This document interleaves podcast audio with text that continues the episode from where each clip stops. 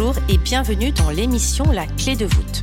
Je suis Audrey Carsalade, coach, autrice et femme médecine.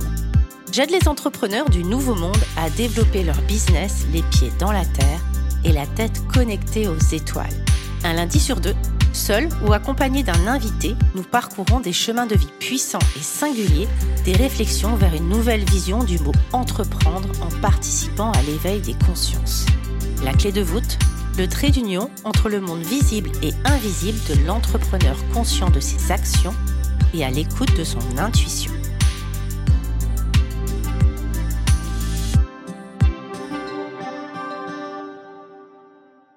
Bonjour et bienvenue dans l'épisode 0.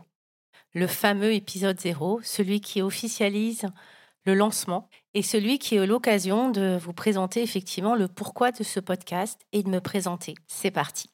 Je suis donc Audrey Carsalade, je suis business coach, je suis autrice de trois livres, formatrice, conférencière et femme médecine. Cette émission, La clé de voûte, elle est pour tous ceux qui ont envie de comprendre un petit peu ce monde subtil et comment il est possible de co-créer et d'entreprendre avec l'univers. Pourquoi cette émission? Cette émission, je l'ai voulu parce que j'aurais aimé en fait la découvrir avant. J'aurais aimé qu'on m'explique qu'il existe un monde subtil et que dans l'entrepreneuriat, dans le fait d'entreprendre, ça ajoute une dimension énorme à notre business, pas que à notre vie, et un sens profond qu'il me semble que l'on cherche tous, donner un sens à sa vie. Certains pourraient parler de mission d'âme, de mission de vie, mais en tout cas, qu'est-ce que je fais de cette vie-là? J'ai démarré mon activité professionnelle en tant que naturopathe et coach de vie. Ce sont sept longues années de crise d'angoisse qui m'ont amené dans cette reconversion. Sept longues années à être allongée sur un divan et ça ne passait pas. Ça allait mieux, ça ne passait pas. Et j'ai rencontré une thérapeute un peu bizarre qui jouait du tambour, qui parlait à des personnes qui clairement n'étaient pas dans la pièce, qui me faisait prendre des élixirs, qui me parlait de naturopathie, de kinésiologie.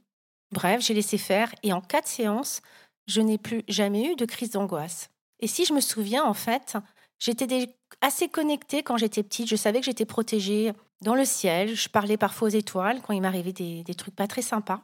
Et puis, rattrapée par mes études, par ce monde très cartésien, j'ai complètement oublié. Je suis partie en naturopathie. Ça a été une vraie reconnexion à moi, aux causes originelles qui ont pu créer ces crises d'angoisse, aux causes originelles de ce qui se passait en moi non pas être dans le symptôme et dans le pansement, essayer de comprendre qu'est-ce qui se passe dans mon corps, qu'est-ce qui se passe dans ma tête et comment je peux être en prévention de façon naturelle. Génial. Le coaching de vie a transformé ma vie et a transformé la vie de nombreuses de mes coachés.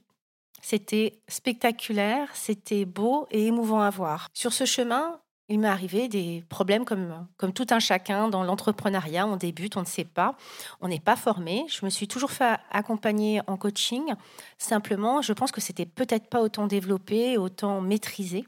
Et il m'est arrivé de devoir lâcher prise sur des choses qui ne fonctionnaient pas. Je me souviens avoir été très connectée finalement à ce monde invisible. Tous les jours, je me réveillais un peu la boule au ventre en me disant Tu lâches parce que tu sais qu'il y a autre chose qui t'attend. Il y a quelque chose de merveilleux qui t'attend.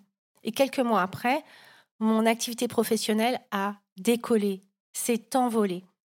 Le, nombre de followers sur Instagram est, passé de 0 à 10 000 en un an. J'ai été contactée l'année d'après pour écrire mon premier livre, j'en suis à mon troisième, et tout s'est enchaîné avec une magie spectaculaire. C'était ce que j'appelle le flow. Et puis j'ai commencé à être démarchée. Beaucoup de personnes s'interrogeaient sur comment j'arrivais à lancer mon entrepreneuriat, comment j'arrivais à gagner ma vie, et je me suis mise de façon finalement pas très officielle, à travers du coaching de vie, à accompagner des gens dans leur reconversion en entrepreneuriat. C'est devenu une vraie passion et je suis partie en coaching, j'ai fait une formation de coach et je me suis lancée. Cette année-là, j'ai voulu vraiment être très young. J'ai travaillé, travaillé, travaillé, je prenais peu ou pas de vacances. Bref, j'ai complètement laissé de côté la spiritualité et le monde quantique pour donner des outils concrets à mes coachés. Elles avaient des très bons résultats et moi, je me suis perdue en route alors l'année d'après, quand j'ai venu l'heure du bilan et que je me suis dit oui, ça marche bien, mon chiffre d'affaires, il a bien décollé, mais moi en fait, je suis pas heureuse et c'est pas du tout le principe de ce pourquoi je fais de l'entrepreneuriat et ce pourquoi et de ce de quoi je parle à mes entrepreneuses et futures entrepreneuses de passion, de valeur, de joie. Et du coup, j'ai commencé à lâcher davantage prise. Je me suis formée en EFT, donc technique de libération émotionnelle. C'est une technique énergétique. Et dans cette formation, on m'a parlé de quantique, on m'a parlé d'énergétique, de Donna Eden, de Joey Dispenza, et de toutes ces personnes qui partagent un univers moins cartésien. Et j'ai voulu expérimenter la loi de l'attraction dont j'entendais parler. J'ai voulu reco-créer avec l'univers. Ça a été assez magique. J'ai retrouvé le flot dans mon entrepreneuriat. J'ai retrouvé également la joie d'entreprendre. Mes coachs arrivaient à moi sans que j'aie besoin de faire des process, des tunnels de vente extrêmes, compliqués. C'était le flow en fait.